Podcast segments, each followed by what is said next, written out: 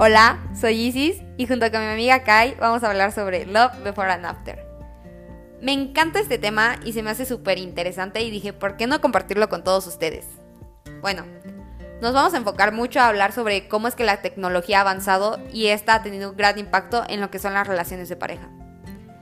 Como ya vieron en el título, vamos a hablar sobre el antes y el después de las relaciones amorosas. Y es que chicos, el amor no cambia ni lo que sentimos realmente. Yo diría que más bien lo que cambia son las formas, mmm, o más bien las nuevas formas en que podemos demostrarle a la persona cuánto la queremos. Y para dejar esto un poquito más en claro, me gustaría que platicáramos sobre las cartas y los mensajes de texto.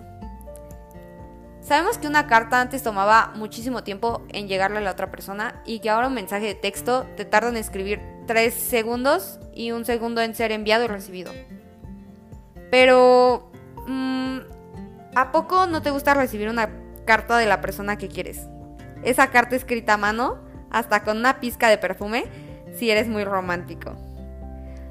El hecho de saber que aquella persona se tomó el tiempo o la dedicación de escribirte esas palabras te hace sentir...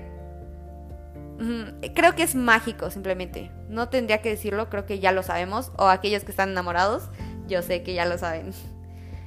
Pero no me gustaría descartar el hecho de que un mensaje de texto también te hace sentir cerca de la otra persona. Porque te facilita muchas cosas en el momento en que te puede contar su día a día, cómo se siente, lo que acaba de pasar, todo. Los buenos días que te alegran esa mañana, las buenas noches que estabas esperando de la persona que te gusta.